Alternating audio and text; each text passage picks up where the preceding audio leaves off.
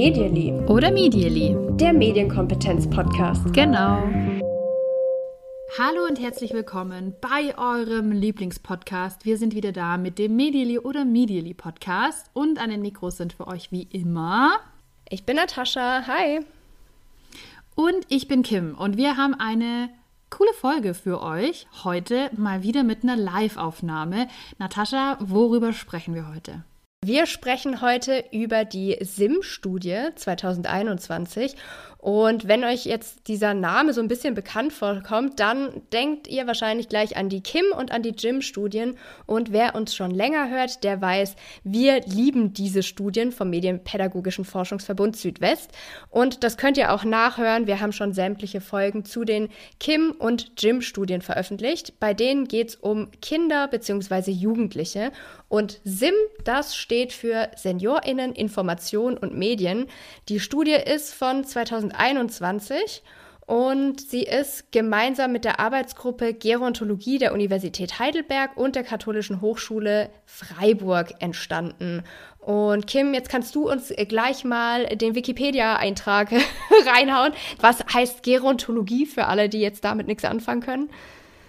Ja, du konntest damit scheinbar was anfangen. Da war ich total äh, geschockt, weil ich habe Nataschas Notizen gesehen zur Studie und dann stand da Arbeitsgruppe Gerontologie und ich war so, es klingt Hä? für mich irgendwie nach einer Gesteinsart, muss ich ehrlich sagen, und habe das direkt mal gegoogelt und es ist tatsächlich ein Beitrag vom Deutschen Pflegering, den ich habe und da habe ich rausgelesen, dass Gerontologie griechisch für die Lehre vom Greis steht, also die Wissenschaft vom Alter und vom Altern.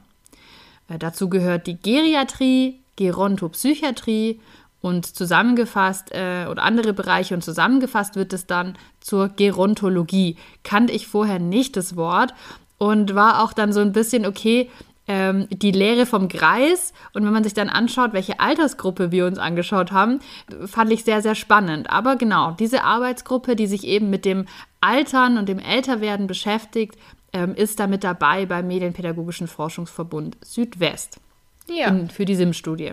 Ich habe es ja gerade schon gesagt, die SIM-Studie ist schon von 2021. Wir reden da heute trotzdem drüber. Wir hatten das nämlich schon ganz, ganz lange auf unserer To-Do-Liste oder unseren Ideen, die wir mal angehen wollen. Und heute ist es endlich soweit.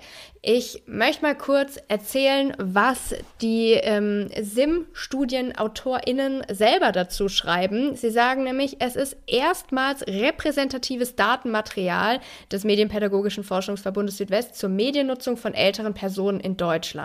Und wir finden das cool und wichtig, weil das eine Zielgruppe ist, die in der Medienpädagogik, zumindest meiner Meinung oder Erfahrung nach, oft wenig Beachtung findet, obwohl sie die eigentlich ja auch gut brauchen könnten. Wir sprechen hier ganz häufig über Personen, na, wir sprechen hier über Personen, die ohne Internet aufgewachsen sind und so ein Leben ohne Internet, das wird zunehmend schwieriger. Das heißt, da verändert sich ganz viel für Menschen, die in, in, einem, in einer völlig anderen Realität aufgewachsen sind, auch viele Jahre ihres Erwachsenenlebens verbracht haben.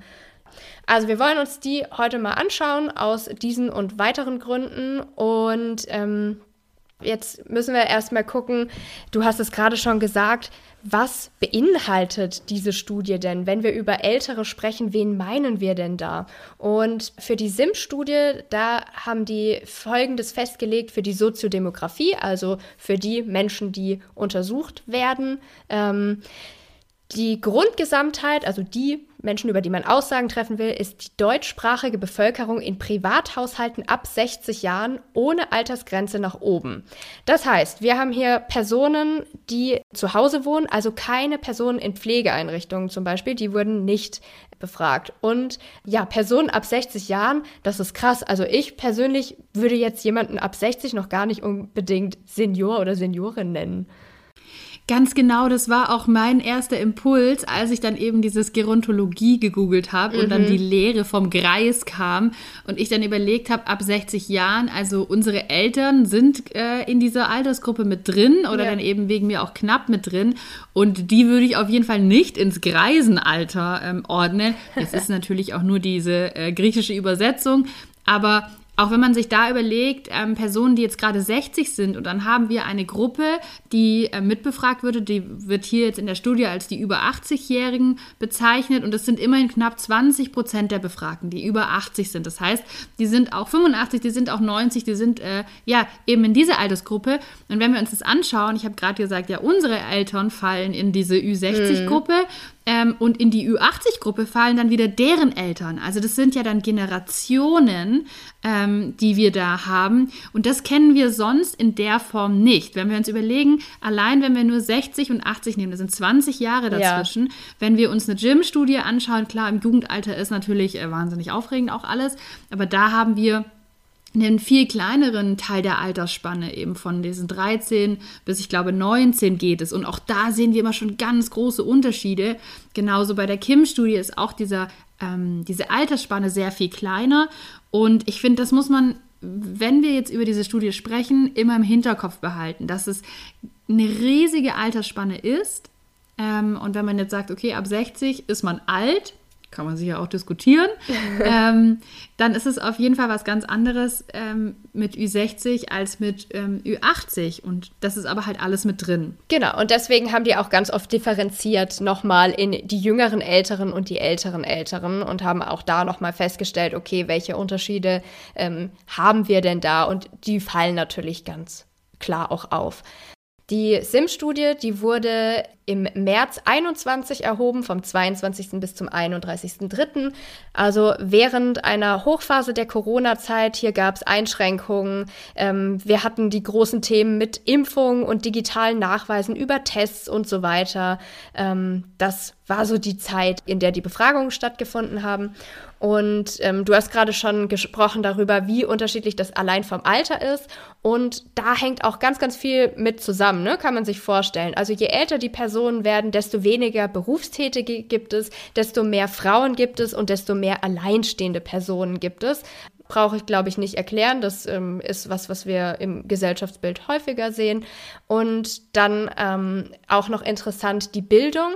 51 Prozent der Befragten haben eine geringe formale Bildung. Das heißt, sie haben einen Haupt- oder Volksschulabschluss. Und da muss man einfach sagen, Achtung, das gab früher ganz andere Möglichkeiten, als es heute gibt, dass ähm, wir hier 51 Prozent haben mit einer formal geringen Bildung. Wie viele einfach auch die Möglichkeit hatten, überhaupt länger zur Schule gehen zu können. Das hat sich stark gewandelt. Was wir ja außerdem noch sehen, 77 Prozent der Befragten, die arbeiten, bis sie 65 Jahre sind, weitere 16 Prozent noch, bis sie 69 sind und dann haben wir noch 4 Prozent, die immer noch arbeiten, bis sie 74 Jahre sind. Das finde ich auch äh, ganz interessant im Hinterkopf zu behalten, wenn wir jetzt über die verschiedenen Altersgruppen sprechen. Ich möchte noch eine Sache einfügen, die ähm, ja, mich da so richtig gekitzelt hat, muss ich schon fast sagen. Es, du hast schon gesagt, der Befragungszeitraum war Ende März 2021, mhm. Corona-Zeit. Es gab schon ein Jahr eben Corona. Und es ist eben die erste Studie dieser Art, die erste repräsentative Studie, die dieser Art so durchgeführt wurde.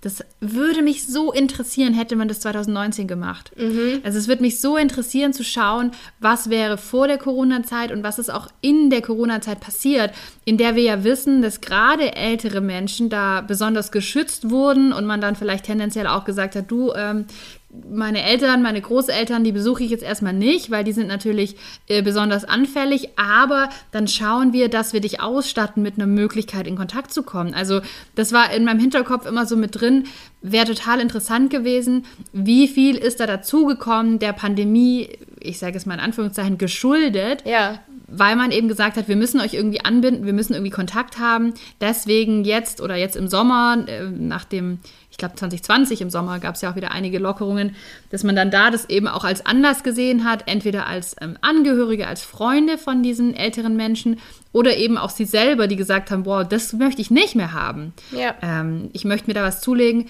können wir jetzt nicht wissen. Und ich finde es ganz wichtig im Hinterkopf zu behalten, in welcher Zeit eben diese Umfrage stattgefunden hat.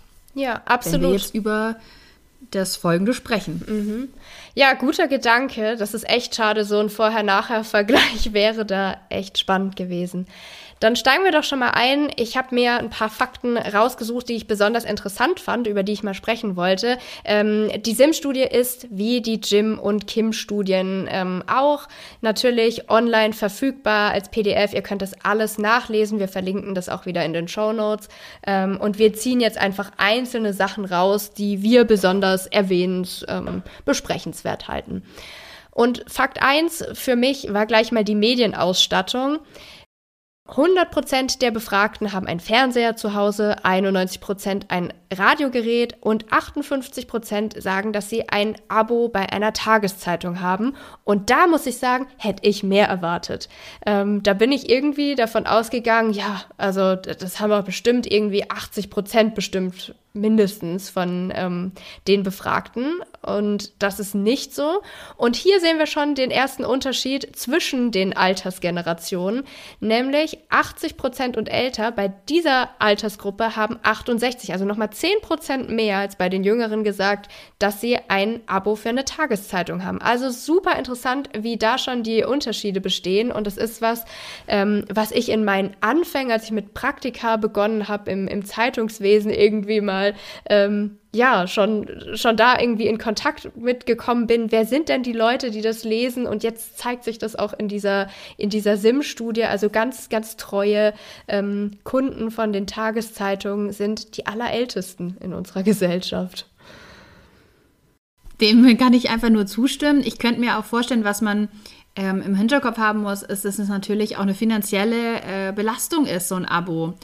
Und wir haben einfach dieses Thema, ähm, dass es Altersarmut gibt und dass man sich da gut fragen muss, wahrscheinlich, ja, wofür gebe ich mein Geld aus? Und ähm, auch wenn so eine Zeitung vielleicht was ist, mit dem man aufgewachsen ist, was für einen persönlichen sehr hohen Wert hat, was natürlich auch eine Beschäftigung einem bringt, ist es einfach eine finanzielle Frage. Sicherlich auch, kann ich mir so ein Abo leisten? Mhm was ja in der Studie auch vorkam. Und es hat mich total geschockt, dass du, Natascha, mit deinem Steckenpferd ja. hier gar nicht reingecrashed bist. es hat sich auch gezeigt, dass 14 Prozent einen Smart Speaker haben. Ja, das, das ist krass. Ähm, genau. Ich fand erstmal noch interessanter, was in der Studie eigentlich nicht abgefragt wurde, weil ich muss ehrlich sagen, als ich gedacht habe, ähm, welche Geräte besitzen SeniorInnen, ähm, da habe ich auch an solche speziellen Geräte gedacht, wie zum Beispiel so ein Seniorentablet. Ich weiß nicht, ob du das schon mal gesehen hast. Das hat eine ganz einfache Bedienübersicht, so eine Oberfläche oder eine GPS-Notfalluhr oder so ein Notrufknopf. Also es gibt so spezielle Geräte, die werden auch häufig ja an, an pflegebedürftige Patienten ausgegeben oder diese Tablets sind auch häufig für Menschen mit Demenz oder so. Ähm, und irgendwie dachte ich, dass man das dann bestimmt abfragen wird, hat man aber gar nicht gemacht. Aber ähm, du sagst es schon, 14 Prozent haben einen Smart Speaker. Und jetzt, als du es hier gerade nochmal erwähnst, ist mir noch was gekommen. Ich habe erst neulich davon erzählt bekommen. Meine Mutter hatte nämlich eine Freundin zu Besuch, da war ich auch gerade da, die arbeitet bei so einem mobilen Pflegedienst und die hat von einer äh, Patientin erzählt, die ähm, nicht mehr besonders gut sieht, aber sich dann über den Smart Speaker hilft und hat sie dann so ähm, nachgemacht, wie sie Bixby ruft und sich anzeigen lässt oder ansagen lässt, wie das Wetter eigentlich ist und was sie sonst so wissen muss. Also das fand ich total interessant und auch einleuchtend, dass es auch für die Generation eine totale Erleichterung sein kann. Also ich sehe das auch absolut. Wir haben da schon öfter drüber gesprochen. Smart Speaker für Seniorinnen und Senioren, die ähm, vielleicht auch einfach diesen Austausch gerne haben möchten. Mhm. Und ähm, da kann ja schon fast so eine Art Gespräch zustande kommen auf eine Art. Ähm, Gerade auch dann fällt das Tippen weg, glaube ich, ist eine wahnsinnige Erleichterung, wenn die Gelenke nicht mehr so funktionieren, äh, wenn die Finger einfach sehr groß werden und die Tasten ja nicht, nicht ähm, unbedingt so groß sind, wie man sie gerne hätte oder man dann eben so langsam tippt. Ich glaube, bei so ein paar Sachen, also sowas wie Notrufknopf, bei der GPS-Notfalluhr kenne ich mich nicht so gut aus. Ich könnte mir vorstellen, dass die einfach nicht als Medien gezählt werden. Du hast ja keine Interaktionsmöglichkeit, äh, du, du bekommst keine Informationen raus. Ich kann mir vorstellen, dass das dann da nicht reinkommt. Was ja mit drin war, war das Thema Gesundheitsarmband und da mhm. wird dann sowas wie ein Fitness-Tracker oder eine Smartwatch reingenommen. Und das fand ich nochmal interessant, weil ich es immer sehr spannend finde zu schauen, es gibt ein Gerät und ähm, das ist ja dieses Thema Aneignung. Also wir eignen uns irgendwie an, wie das für mich Sinn macht. Und jetzt kann ähm, ein junger Mensch sagen, ja, ich habe hier meinen, meinen Fitness-Tracker und ich habe den beim Sport und dann gucke ich da und dann gucke ich da, wie ich schlafe und so. Und ich will da meine Performance irgendwie verbessern.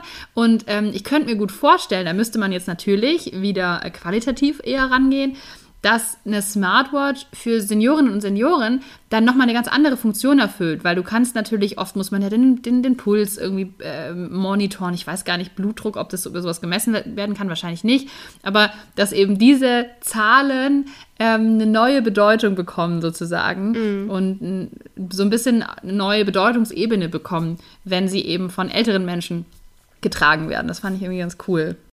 Ja, da haben wir jetzt, glaube ich, auch keine Aufschlüsselung dazu, wie alt die sind und ja, du hast gerade schon gesagt, wofür sie es konkret verwenden, weil ich sehe, wenn ich es mir vorstelle, von meinem inneren Auge eigentlich eher so die jüngeren Älteren mit diesen Gesundheitsarmbändern, die ähm, ja sich da informieren wollen, wie, wie es läuft, was für ihre Gesundheit tun wollen. Ähm, und war deswegen ja, wie gesagt, auch ganz erstaunt, dass für die älteren äh, SeniorInnen keine Abfrage dabei war mit, mit speziellen medizinischen mhm. oder notfallmäßigen Geräten.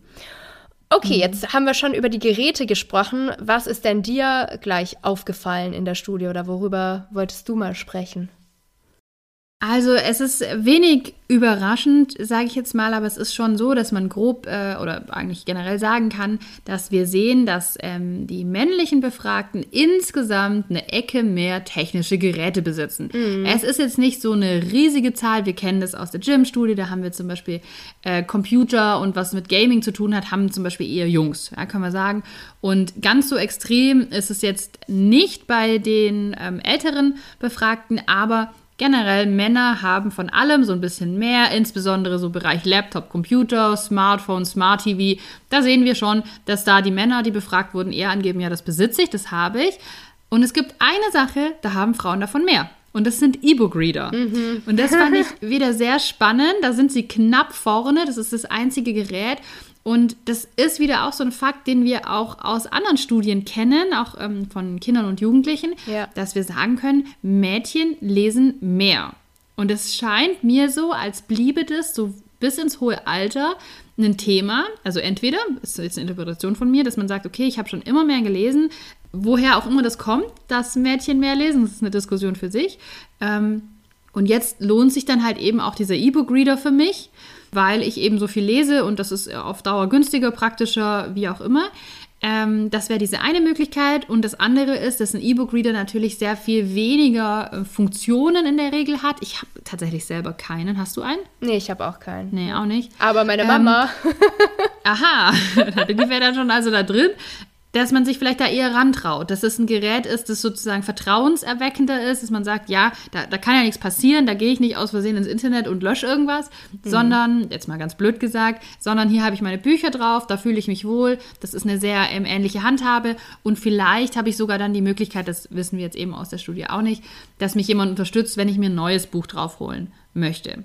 Also das, Männer haben mehr technische Geräte, außer E-Book-Reader, da sind die Frauen vorne. War für mich ein spannender Fakt.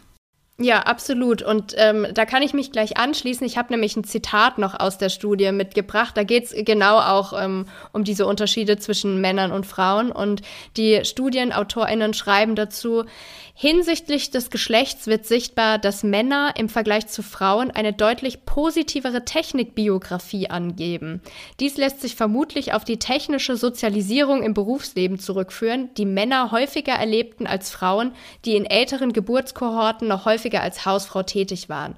Aber auch Stereotype, wonach Technik als Männerdomäne angesehen wird, könnten diese Unterschiede erklären.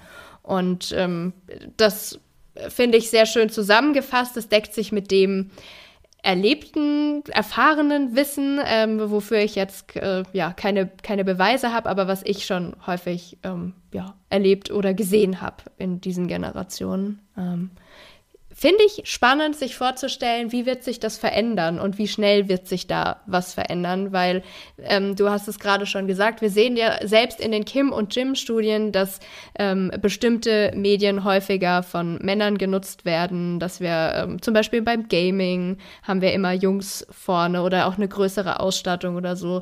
Wird sich das angleichen? Wann wird sich das angleichen? Wie wird sich das verändern? Da bin ich auf jeden Fall gespannt. Ja, auch in Bezug auf ähm, dieses Thema, wer, wer kann das machen und wer kümmert sich darum? Da erinnere ich mich in den Kim-Studien, dass da oft dann die Väter verantwortlich mhm. sind ähm, für solche Sachen. Auch das macht eigentlich, wenn wir jetzt mal ganz offen sprechen, irgendwann keinen Sinn mehr, weil wir jetzt alle ähm, so aufwachsen und jedes Mädchen, das ähm, irgendwann mal älter ist, eigentlich die gleichen Skills hat im Moment und dann vielleicht in Zukunft auch haben wird dann, dann ist es sehr gesellschaftlich, glaube ich, geprägt oder durch die Gesellschaft so äh, vorgegeben, naja, aber das machen halt die Männer. Ist sehr, sehr spannend zu beobachten, wie sich das entwickeln wird, finde ich ja. auch. Dann komme ich direkt zu meinem nächsten Fakt, den ich rausgesucht habe. Und zwar war die Frage so, was nutzt ihr denn, liebe ältere Menschen, ähm, und ab 60-Jährige, die, die vielleicht jetzt nicht als Ältere bezeichnet werden würden. ähm, was nutzt ihr denn ähm, im Internet? Was sind denn da so eure Top 4? Das liebe ich ja auch immer in den anderen Studien. Und da ist auf Platz 1 das Thema Suchmaschinen, wie zum Beispiel Google nutzen. Das geben äh, über 80 Prozent an, dass sie das zumindest einmal in der Woche machen. Auf dem nächsten Platz ein bisschen weniger sind, glaube ich, knapp 80 Prozent sagen sie, ja, ich nutze ähm, äh, mindestens einmal in der Woche WhatsApp oder andere Nachrichtendienste. Dann danach haben wir ähm, mit um die 70 Prozent E-Mails schreiben oder empfangen. Das hat mich überrascht, muss ich sagen. Mhm. Und auch ganz knapp dahinter haben wir das Thema sich im Internet über Nachrichten oder Aktuelles informieren. Und ich habe mir da mal so ein bisschen aufgegliedert, was ich mir dazu gedacht habe. Also Suchmaschinen, ja, dass die so intensiv genutzt werden, glaube ich, oder kann ich mir vorstellen, ist es einfach ein Weg auf eine Webseite. Das würde ich auch jedem so empfehlen, wenn ich jetzt ähm, einer ähm, älteren Person, die sich vielleicht nicht so gut auskennt im Internet, erkläre, wie, wie kannst du hier navigieren. Immer Google als Startseite, gib deine Frage, gib den Namen der Webseite ein und du kommst hin braucht man gar nicht erst irgendwie die, die Adresszeile im Browser erklären, sondern es geht über Google. Das mhm. ist für mich total logisch, dass es so häufig genutzt wird. Dann haben wir dieses Thema Messenger-Dienste, wo WhatsApp als Beispiel genannt wird. Ist ja ein super Tool für ältere Menschen auch, ähm, Kontakt zur Familie zu halten. Was mich da überrascht hat, ist, ich habe noch mal ein bisschen genauer in die Aufgliederung reingeschaut. Auch die über 80-Jährigen, da machen das zumindest 61 Prozent auch mindestens mal selten. Also auch die nutzen Messenger-Dienste und halten so Kontakt. Und da hätte mich auch interessiert, war das vor Corona auch schon so? Mhm. Oder ist es was, was da eben aufgekommen ist? Und auch sowas wie Bilder schicken, ähm, das ist, glaube ich, was ganz Tolles. Oder auch die nur zu bekommen. Also ich glaube, so aus, aus meiner persönlichen Erfahrung sind, ähm, gerade wenn ich jetzt wirklich Seniorinnen und Senioren anspreche mit über 80, sind die oft eher so die Empfänger von solchen Nachrichten und freuen sich dann, aber das Zurückschreiben ist halt eine größere Herausforderung. Also dein, dein Opa schickt dir keine Bilder. Doch, der schickt mir Bilder. Der schickt Bilder. Oh, jetzt aber. der schickt mir Bilder und ich schicke da welche zurück. Oh. Das ist, äh, das ist tatsächlich so. Aber er schickt ähm, keine E-Mails keine E-Mails, denn das ist mein nächster Punkt. Das hat mich überrascht, denn das machen auch fast 80 Prozent der über 80-Jährigen zumindest selten. Und ich finde, E-Mails schreiben kann schon weitaus komplizierter sein als Messaging und habe mir dann überlegt, warum ist es so? Und vielleicht könnte sein, auch eine Idee-Interpretation, weil es Mailadressen ja schon viel länger gibt. Also das kann ja sein, dass das eben aufkam zu einer Zeit, wo sich die älteren Älteren ähm, da eben noch fitter gefühlt haben, noch gesagt haben, okay, da arbeite ich mich nochmal ein. Ich habe mir dann auch überlegt, seit wann ist es eigentlich Standard, E-Mail-Adressen zu haben und E-Mails mal zu verschicken und habe jetzt mal reingeschrieben, ab 15, seit 15 Jahren ist es schon Standard, kann man sagen, oder? Also ich habe ja schon äh, seit 23 Jahren eine E-Mail-Adresse und wenn ich das schon so lange habe, dann ähm, denke ich bestimmt schon 25 Jahre, oder? Also 20 hätte ich jetzt auch gesagt.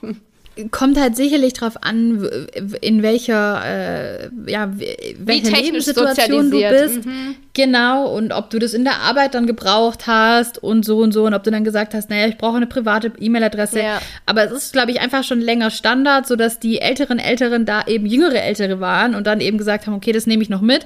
Und jetzt fällt mir vielleicht auch das Mail-Schreiben gar nicht so schwer, weil sich da nicht so krass viel verändert hat vielleicht in, ja. in diesem Ablauf. Und was das vielleicht noch, noch so ah, sorry, äh, was mhm. ich mir auch noch vorstellen könnte, wäre vielleicht noch Thema Datenschutz. Also ähm, ja. WhatsApp, ähm, da sind ja auch zu Recht viele Personen kritisch und das betrifft natürlich auch einen, einen Teil der Älteren und die sagen dann vielleicht auch, nee, sowas kommt mir nicht mehr ins, ins Haus. Also erlebe ich auch manchmal SeniorInnen, die äh, von vornherein sagen, nee, so ein Smartphone, das schaffe ich mir nicht an, sowas will ich erst gar nicht haben oder WhatsApp, nee, ja. sowas brauche ich nicht und ähm, Mails, wie du sagst, ist dann aber am, am Computer, am Laptop, das ist schon lange vertraut und bekannt und wird dann genutzt. So könnte ich es mir auch erklären.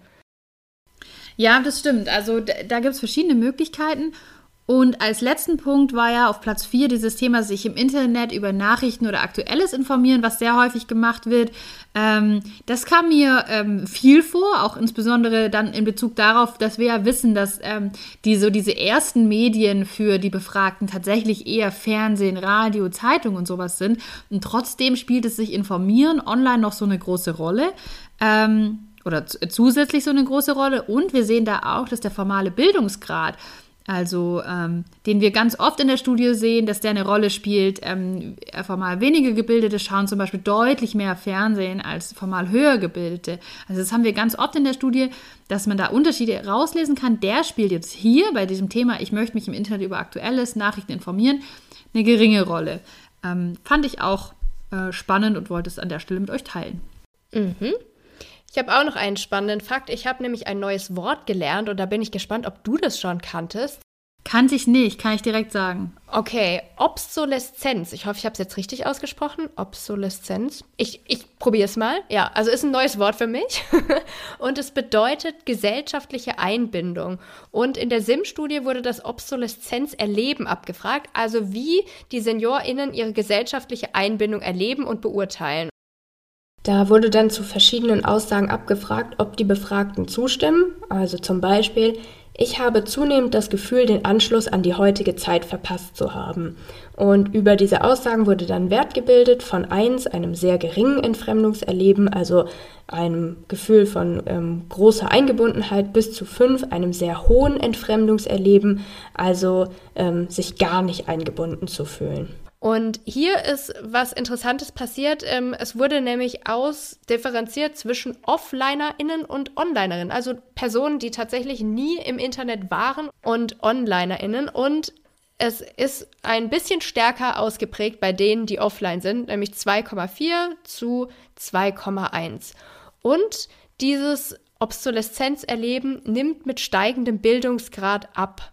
Also je höher gebildet die Personen sind, desto eher ähm, fühlen sie sich ähm, eingebunden in der Gesellschaft. Auch spannend. Da sagen die AutorInnen dann abschließend, ähm, ich zitiere hier nochmal, zusammenfassend kann festgehalten werden, dass die befragten älteren Menschen in Deutschland auch unter erschwerten Bedingungen wie der Covid-19-Pandemie größtenteils eine hohe soziale Eingebundenheit aufweisen, die zudem weitestgehend unabhängig von soziodemografischen Merkmalen zu sein scheint. Ist jetzt eine ganz ähm, positive ähm, Rückmeldung hätte ich mir auch ganz anders vorstellen können, ehrlich gesagt. Aber du hast eingangs schon was ganz, ganz Wichtiges gesagt. Wir hatten in der Corona-Pandemie ganz lange die ähm, Idee und, und ähm, es wurde vorgegeben, wir wollen die älteren Personen schützen. Ähm, vielleicht auch, das lässt sich alles immer diskutieren, zu Lasten der Jüngeren. Und ähm, interessant oder schön, wenn man das sich so anguckt, scheint das geglückt zu sein. Ähm, es gibt ja auch die, die andere Seite der Medaille, dass Leute sagen, ich habe mich ganz, ganz einsam gefühlt, weil ich als ältere Person äh, geschützt werden sollte und keinen Kontakt mehr haben konnte oder sämtliche Sachen ähm, weggefallen sind für mich. Aber hier in der SIM-Studie sehen wir größtenteils fühlen sich relativ eingebunden. Ist schon spannend, ähm, trotz oder gerade wegen Corona, ob man dann jetzt in der Zeit praktisch wieder gesagt hat, okay, ähm, als es dann ging, hat man vielleicht mehr besucht und mehr gemacht und sich mehr gekümmert und das hat sich dann positiv ausgewirkt, finde ich ganz schwierig. Auch das kann man natürlich ähm, nur qualitativ klären. Ähm, und wäre wieder, wieder, wieder so spannend zu wissen, was wäre da 2019 rausgekommen, was würde da vielleicht nächstes Jahr rauskommen. Ich wünsche mir ja, dass solche Studien immer fortgeführt werden, weil durch ihre Vergleichswerte, finde ich, werden die ja auch erst so wertvoll für uns, dass wir schauen können, wie entwickelt sich das. Aber da können wir auf jeden Fall hoffen. Du hast gerade schon angesprochen, ähm, die Offlinerinnen und Offliner, bei denen ist das Obsoleszenzerleben, übrigens ein wahnsinnig schönes Wort, finde ich, ähm, ein bisschen ähm, weniger äh, oder sozusagen die, die fühlen sich weniger eingebunden ähm, im Vergleich zu den OnlinerInnen. Und ich habe mir mal angeschaut, genau die Leute, die sagen, ich nutze das Internet nicht. Was haben die denn für Gründe? Und die sind sehr vielfältig. Ich trage euch jetzt mal die Top 3 Gründe vor. Ähm, die, der erste Grund, den auch über alle Altersspannen hinweg, der häufig genannt wird, ist, die Informations- und Unterhaltungsangebote von Presse, Radio und Fernsehen reichen mir aus. Gar keinen Bedarf, äh, äh, das zu nutzen. Ja, es ist einfach eine andere, ähm, ein anderer Zugang zu Medien. Wenn ich das Gefühl habe, ich brauche das nicht, ich erkenne da den Mehrwert nicht, warum soll ich es machen, ist, finde ich, sehr pragmatische, sehr nachvollziehbare Herangehensweise. Äh, Punkt zwei, ich brauche das Internet weder beruflich noch privat. Ja, ich brauche es einfach nicht. So, sorry, brauche ich nicht. Und äh, der nächste Punkt ist, ich habe weder Lust noch Zeit, mich mit dem Internet zu beschäftigen. Finde ich auch äh, so, eine, ähm, so eine bisschen grantige Aussage, so ich habe gar keine Lust auf das hier, aber auch nachvollziehbar, ja. ja. Keine, keine Lust, weil wenn man auch überlegt, äh, gerade die, die Älteren, die dann auch in, in Rente sind, die dann trotzdem sagen, ich habe gar keine Zeit dafür, ich habe so viele äh, Sachen, also fürs Internet habe ich ja auch keine Zeit mehr, das muss ich ehrlich du sagen. Du verfällst fast ins Schwäbisch, wenn du dir das so überlegst, ja. Ja klar, ich stelle mir vor, wie da jemand sagt, also da, also da habe ich, hab ich keine Zeit. ähm, da habe ich noch was anderes äh, vor. Garten ähm, so. Genau, der Garten, der, der Apfelbaum muss auch zusammengeschnitten werden. Also ähm, finde ich, find ich eine sehr ja, nachvollziehbare und ja, pragmatische voll. Herangehensweise. Ähm, ich habe aber ein paar Punkte rausgesucht, die ähm, ich noch diskutieren wollte, die nicht ganz so hohe Zustimmungs- ähm, Werte haben, was vielleicht noch interessant ist. Ähm, der, der nächste Punkt, der insbesondere von diesen ab 80-Jährigen genannt wird, ist der Aufwand zum Erlernen der Nutzung des Internet ist mir zu hoch. Da haben 47 Prozent zugestimmt, also das war mit Mehrfachnennung hier. Ähm, ja, kann man auch nachvollziehen, ja, dass, dass vielleicht irgendwann der Gedanke aufkommt, das lohnt sich für mich nicht. Also das alles zu lernen, das ist echt kompliziert und es, es lohnt sich nicht genug, als dass ich mich diesem Aufwand ähm, mir dem Aufwand nochmal geben möchte, dem, mich dem stellen möchte. Ähm, da ist, wie gesagt, da sieht man ganz deutlich, während die 60- bis 70-Jährigen das nur zu 28 Prozent sagen, sind es 57 Prozent der über 80-Jährigen und auch das finde ich nachvollziehbar. Ähm, es gab auch de, das Item, äh, ich habe niemanden im Umfeld, der mir den Einstieg erleichtert. Mhm. Und das haben immerhin 28 Prozent der 70- bis 80-Jährigen und 32 Prozent der über 80-Jährigen gesagt. Also ähm, eigentlich jeder dritte über 18-Jährige sagt ja, theoretisch, so lese ich dieses Item zumindest, ähm, ich würde vielleicht gerne, aber ich habe niemand, der mir dabei helfen kann, das zu lernen. Das finde ich schon krass, ne? Das ist irgendwie jeder Dritte, dem da der Einstieg nicht erleichtert werden kann. Obwohl wir, glaube ich, schon sagen würden, jetzt vielleicht auch als Medienpädagoginnen, dass der der Mehrwert des Internets schon sehr groß ist. Das hat mich auch so ein bisschen traurig gemacht. Und da ähm, habe ich direkt einen Tipp, den ich anschließen kann. Ich habe nämlich kürzlich von der Starthilfe-App gehört von der LFK, also der Landesanstalt für Kommunikation Baden-Württemberg. Die haben eine App gemacht für Seniorinnen und Senioren, die wirklich ähm, das macht. Also wenn jetzt wir unseren Großeltern ähm, beibringen, wie funktioniert eigentlich das Smartphone mit Übungen, mit Erklärungen, das ist eben in dieser App drin. Ich glaube, das Einzige, was man da braucht, weil ja, man hat vielleicht dann keine Zeit, man, man besucht die Großeltern, man besucht die Eltern und wird denen das vielleicht gerne erklären, hat aber weder selber genug ähm, Wissen darüber, noch Lust, noch Muße, was auch immer, noch Zeit, da das auch noch zu erklären. Wenn man diese App runterlädt, ich glaube, dabei braucht man dann noch Unterstützung, mhm. dann erleichtert das den Umgang und das Kennenlernen der verschiedenen Funktionen vom Smartphone. Wirklich ist es echt auf Seniorinnen und Senioren ausgelegt mit, wie gesagt, halt Übungen. Und Übungen finde ich total wichtig, dass die auch so ein bisschen die Angst davor nehmen können, wenn ich jetzt wo falsch hintippe, was passiert dann? Ja. Deswegen Tipp, ähm, diese Starthilfe-App gibt es kostenlos. Sehr cool, habe ich auch noch gar nicht von gehört. Äh, sollten wir auf jeden Fall auch in die Show Notes packen. Das ist äh, sehr, mhm. sehr guter Hinweis. Cool. Das finde ich super. Und noch eine Sache, dieses Thema wozu? Ähm, denn äh, 21 Prozent der über 18-Jährigen sagen auch, ja, niemand aus meinem Umfeld nutzt das Internet. Und mhm. ich finde, es macht halt einfach so Sinn, ja, was, was soll ich das Internet nutzen, wenn ich da zum Beispiel auch mit niemandem in Kontakt treten kann, wenn ich da überhaupt keinen Anschluss dazu habe, dann macht das überhaupt keinen Sinn. Und insgesamt kam das für mich aus diesen, auf diesen Punkten so raus, warum nutze ich das Internet nicht? Ich brauche es nicht und es gibt mir gefühlt keinen Mehrwert. Und ich finde, das ist schon ähm, spannend so im Hinterkopf zu behalten, dass wir halt ganz unterschiedlich aufwachsen. Also wenn du jetzt jemanden in unserem Alter fragst, aber auch jemanden, der vielleicht 15, 16 ist, fragst, kannst du dir ohne Internet vorstellen? Nein, auf gar keinen Fall. Der Mehrwert, den wir darin sehen, ist so riesig. Aber eine andere Generation kann das eben ganz anders wahrnehmen. Mhm. Auf jeden Fall. Ich glaube, da spielen auch ganz, ganz viele Ängste mit rein, die ähm, ja vielleicht nicht mal unbedingt bewusst sind, aber das, was man vielleicht auch hört oder mitkriegt über das Internet, wenn man es selbst gar nicht nutzt, äh, ist ja häufig auch super negativ. Also was erfahre ich denn aus äh, der Presse oder aus dem Fernsehen? Ähm, ja, da kann ich mir vielleicht Reportagen angucken, wie jemand abgezockt wurde online oder ähm, schlimme Hetzkampagnen oder sowas, da habe ich vielleicht auch schon gar keine Lust. Ähm, dann sind es ja auch so Themen, die wir uns als Generation irgendwie gar nicht anders vorstellen können. Stichwort Online-Banking. Ich weiß nicht, wann ich das letzte Mal in einer Bankfiliale stand. Für ältere Personen ganz, ganz anders. Da geht es ja auch um ums Vertrauen und um Sicherheit und ähm, ja, das stellt sich bei unserer Generation halt ein bisschen anders dar mit dem Internet als jetzt bei den ähm, älteren Generationen, zumindest teilweise. Und deswegen fand ich ganz schön, dass abgefragt wurde in der SIM-Studie die Internet-Selbstwirksamkeit. Also was traue ich mir denn im Internet zu? Und da ähm, will ich mal ein paar Sachen ähm, vorlesen, was sie abgefragt haben.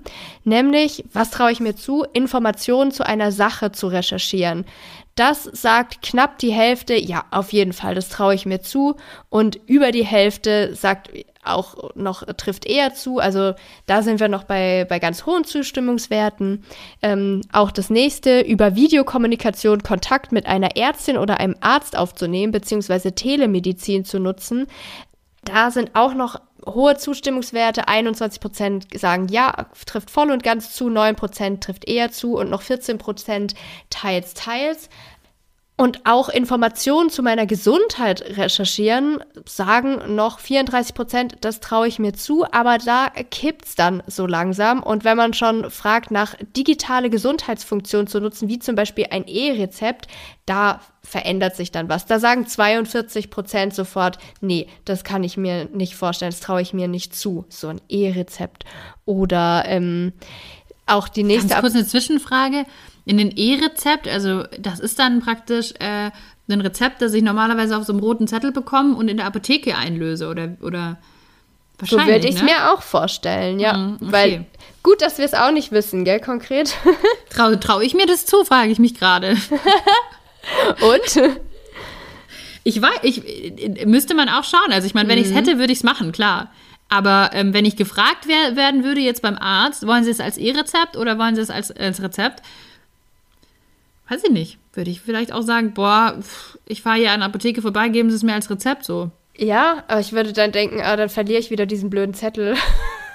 ich meine es immer direkt danach. Immer direkt. Rezept, Apotheke. Sehr gut, sehr gut.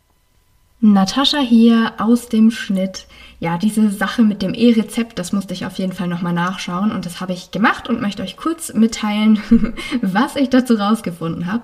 Ich war auf der Seite vom Bundesgesundheitsministerium und ein E-Rezept funktioniert so für gesetzlich Versicherte, die brauchen eine App und mit dieser App können sie E-Rezepte empfangen und dann mit diesen Rezepten zum Beispiel weitergehen in die Apotheke.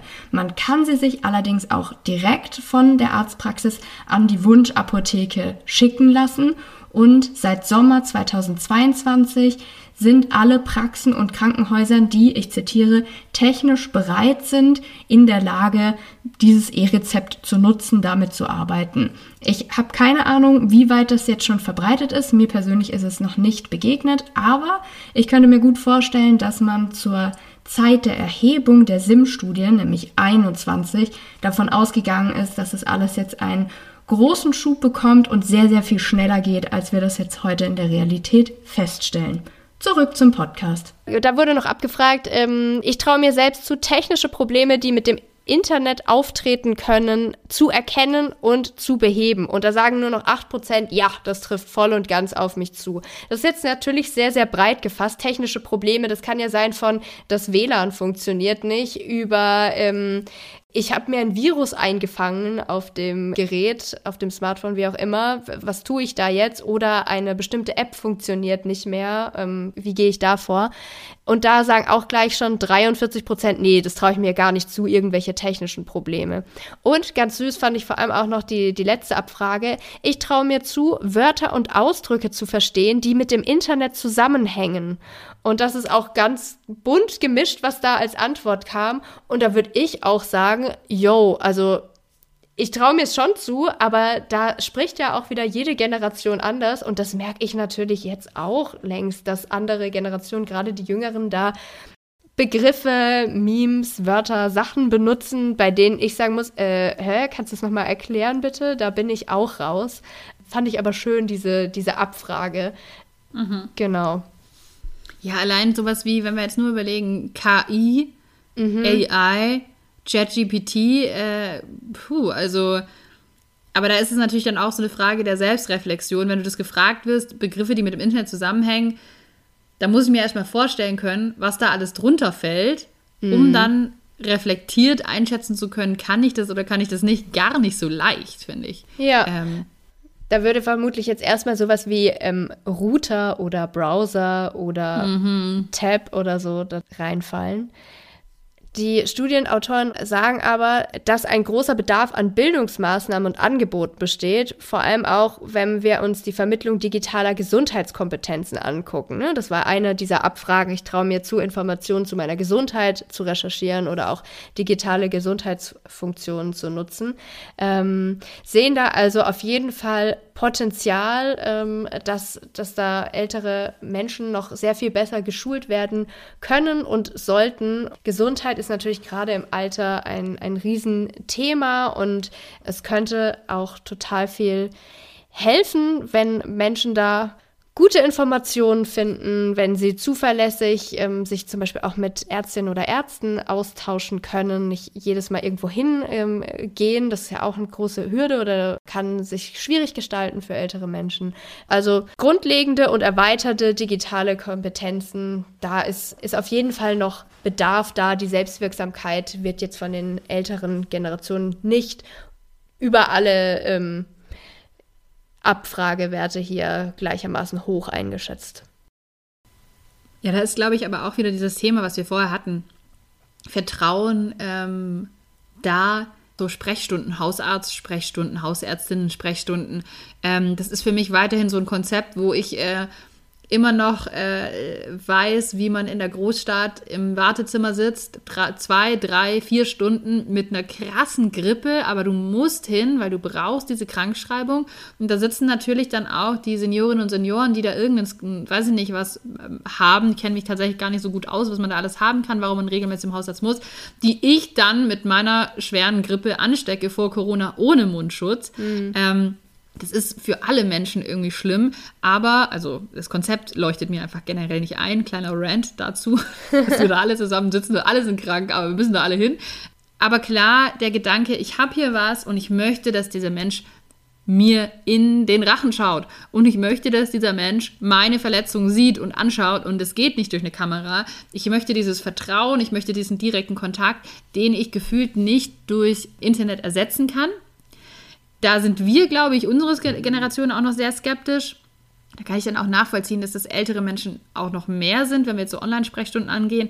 Dabei, da, da wäre für mich total wichtig zu schauen, in welchen Bereichen könnte das denn Sinn machen. Also gerade wenn es wirklich was Beratendes ist, wo ich meine Symptome beschreibe und sage, ich habe immer wieder äh, Herzrasen und ich habe immer wieder genau hier Schmerzen, ich kann Ihnen das hier zeigen und ich kann Ihnen das erklären. Oder ich habe ja auch mein, mein Armband und ich habe hier diesen Puls plötzlich immer morgens und ich weiß gar nicht warum da würde sowas total Sinn machen, aber ich glaube, da müsste man auch erstmal vermitteln, welche Möglichkeiten gibt es, wann ist welche Art der Sprechstunde zum Beispiel sinnvoll. Da gibt es mm. meines Erachtens oder meines Wissens nach, ich habe mich jetzt auch nicht bewusst äh, informiert und recherchiert, noch zu wenig. Wenn ihr was kennt, äh, lasst uns das gerne mal wissen, weil das fände ich wäre schon eine große Erleichterung, glaube ich, auch für das ganze System eigentlich. Ja, ja, aber das ist ja eh ein, ein, ein Riesenthema. Ähm Bleiben wir noch mal, noch mal bei Medien. Äh, wir. ja. ja, ich habe ähm, einen abschließenden Fakt, der, finde ich, über allem eigentlich so ein bisschen steht, der mhm. aber relativ am Ende der Studie kommt, ähm, wo mich auch total deine Einschätzung interessieren würde. Und zwar ging es um die allgemeine Einstellung gegenüber Technik, gegenüber neuen Technologien. Denn wir wissen ja, äh, alles entwickelt sich rasant in den letzten Jahren. Plötzlich ist TikTok da, plötzlich gibt es ChatGPT. Was, was kommt als nächstes? Man fragt sich. Und das geht ja noch ähm, schneller und, und noch rasanter, wenn man damit gar nicht aufgewachsen ist. Also wenn man da auch nur Teile daraus wahrnimmt. Deswegen ist es ja auch wichtig zu schauen, wie sind eigentlich die Einstellungen gegenüber Technik, gegenüber neuen Technologien bei älteren Menschen. Und generell kann man da sagen, äh, zeigt die Studie, dass die eher positiv sind, also dass sie eher offen eingestellt sind gegenüber neuen Technologien. Ich fand aber die Fragen-Items, also das, was da gefragt wurde, ein bisschen komisch. Ich lese die jetzt einfach mal vor. Es sind zwei ähm, abgedruckt in einer Grafik. Die erste ist, wenn man unseren gegenwärtigen Lebensstandard aufrechterhalten will, muss man bei der technologischen Entwicklung mithalten, ob man will oder nicht. Mhm. Die zweite ist, technischer Fortschritt wird gebraucht, deshalb muss man sich auch mit einigen unvermeidlichen Nachteilen abfinden. Das heißt, in jeder dieser, dieser, dieser Sätze, denen man eben dann zustimmen kann oder eben nicht zustimmen kann, ist immer auch dieses Thema drin, naja, beim ersten ist es ja, wenn wir unseren Lebensstandard aufrechterhalten wollen, dann müssen wir da mitmachen, ob wir wollen oder nicht. Und beim zweiten, wir brauchen diesen Fortschritt, deswegen müssen wir uns auch mit unvermeidlichen Nachteilen abfinden. Und dann habe ich mir gedacht, ich würde mich selber als ja, technikaffin, technikoffen, technikinteressiert einschätzen.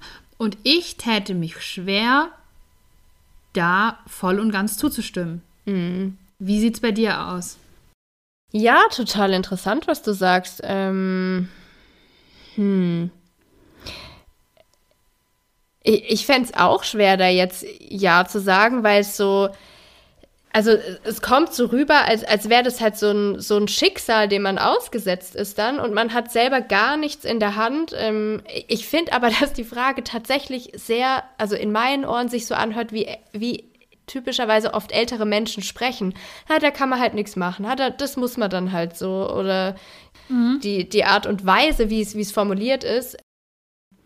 Aber ja, ich finde es schwierig, weil es irgendwie, genau, sowas abspricht, also den, den Menschen auch mhm. eine, eine, Eigenverantwortung oder eine, ähm, ja, eine, eine Perspektive auch, wie es anders gehen könnte. Ganz genau. Ich habe ein bisschen recherchiert und bin aber leider zu keinem richtigen Ergebnis gekommen, wie man denn Technikeinstellung generell abfragen kann, weil ich mhm. verstehe schon, dass man, ähm, die, wenn man die Frage stellt, technischer Fortschritt ist sinnvoll und wird gebraucht, dass man dann sagt, okay, das ist sehr positiv gelenkt. Wir müssen ja zumindest die den Befragten irgendwie mitgeben, dass ähm, es auch negative Eigenschaften geben kann. Aber allein die Frage, technischer Fortschritt wird gebraucht, deshalb muss man sich auch mit einigen unvermeidbaren äh, Nachteilen abfinden. Da würde ich sagen, nein. Also da wäre mhm. für mich ganz klar, ich stimme dem gar nicht zu, weil wir haben die Möglichkeit mitzuentscheiden oder wir entwickeln ja als, als Menschen, als Menschheit diesen technischen Fortschritt. Und wenn ich merke, hey, ich habe hier, ähm, nehmen wir mal wieder einen Chatbot als Beispiel. Ich habe einen Chatbot, das ist eine totale äh, Erleichterung in ganz vielen Bereichen, aber dieser Chatbot, ähm, der haut, äh, weiß ich nicht, der wird zum Nazi, wie wir das ja schon mal erlebt haben vor ein paar Jahren, dann sage ich nein. Also mit diesem Nachteil müssen wir uns gar nicht abfinden. Also absolut nicht ich habe mich irgendwie so ein bisschen an diesen Aussagen aufgehängt, dass selbst ich als technikaffine und offene Person da sagen würde, nee, dem, dem kann ich nicht zustimmen, sondern meine Antwort wäre viel eher, ja, technischer Fortschritt wird vielleicht gebraucht und ist für uns sinnvoll, aber nicht um jeden Preis, weil wie weit kann Absolut. das denn gehen? Ja, ich finde auch ganz schwierig, ähm, jetzt wo ich so drüber nachdenke, unser gegenwärtiger Lebensstandard, das ist ja völlig unklar, was damit gemeint ist, weil wir haben unter älteren Personen auch welche, die haben wahnsinnig viel Vermögen und dieser gegenwärtige Lebensstandard, Lebensstandard, den werden unsere Generation nicht halten können. Das ist jetzt die Frage von, von wem sprechen wir denn beim gegenwärtigen Lebensstandard? Heißt es, jeder kann sich irgendwie Eigenheim leisten und noch zwei Autos und äh, Urlaube und noch ein Ferienhaus oder was wird denn als gegenwärtiger Lebensstandard äh, beschrieben. Vorhin hast du über Altersarmut gesprochen. Also wir haben so solche Themen alles gleichzeitig. Da tue ich mich gerade auch sehr schwer. Es soll wahrscheinlich ja. um, um Deutschland als Land gehen. Natürlich ein, ein reiches Land und in dem der, der Lebensstandard natürlich im Vergleich zu vielen, vielen anderen Ländern sehr, sehr hoch ist. Aber da frage ich mich auch, was ist damit konkret gemeint, der gegenwärtige Lebensstandard? Voll. Und ich habe das dann auch sogar über Deutschland hinwegbezogen, weil ich mir so dachte, wenn ein Standard gehalten werden soll, brauche ich dann wirklich noch weitere Innovation äh, zwingen in einem Land wie unserem? Also weiß ich auch nicht. Das, das geht dann sehr weit, jetzt wird es auch sehr philosophisch.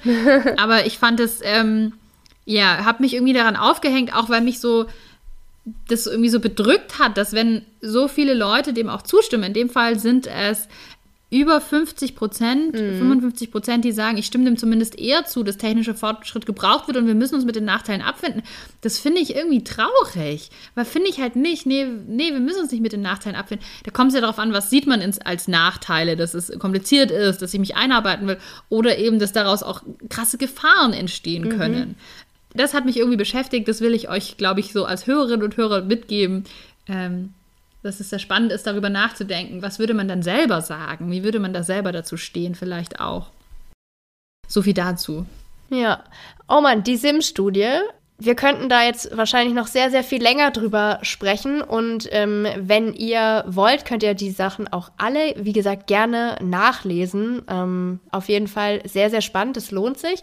Und ich zumindest habe kaum Erfahrung in der Arbeit mit SeniorInnen, finde es aber wirklich auch eine ganz, ganz spannende Zielgruppe. Deswegen, kleiner Spoiler, wird das auch mal Thema werden, noch in einer der nächsten Podcast-Folgen. Da freue ich mich auf jeden Fall schon sehr drauf.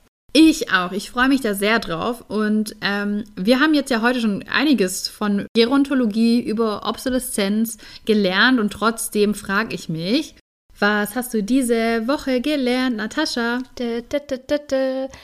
Ich muss ehrlicherweise sagen, es war nicht diese Woche, es ist schon einige Wochen her, aber weil das einfach perfekt zur SIM-Studie passt, möchte ich einen Lifehack weitergeben von einer Seniorin, die ich in einem Workshop hatte. Also ich habe ja gerade gesagt, ich habe wirklich wenig Erfahrung, aber ich habe vor ähm, kurzer Zeit, vor ein paar Wochen, einmal einen Workshop gehabt, in dem ähm, SeniorInnen da waren und da haben wir gesprochen über Gefahren, die gerade ältere Leute häufig betreffen. Wir haben über solche WhatsApp-Anfragen, Enkeltrick, übers Telefon und sowas gesprochen. Und da hatte mir eine erzählt, und das habe ich noch nie gehört gehabt, sie hat immer eine Trillerpfeife neben dem Telefon liegen. Und wenn da jemand anruft und es ist ein äh, komischer Anruf und sie hört es sofort, da will sie wieder jemand abziehen, das ist ja schon häufiger passiert, dann bläst sie einmal ordentlich in ihre Trillerpfeife und dann hat sich das erledigt und Telefon aufgelegt, alles gut.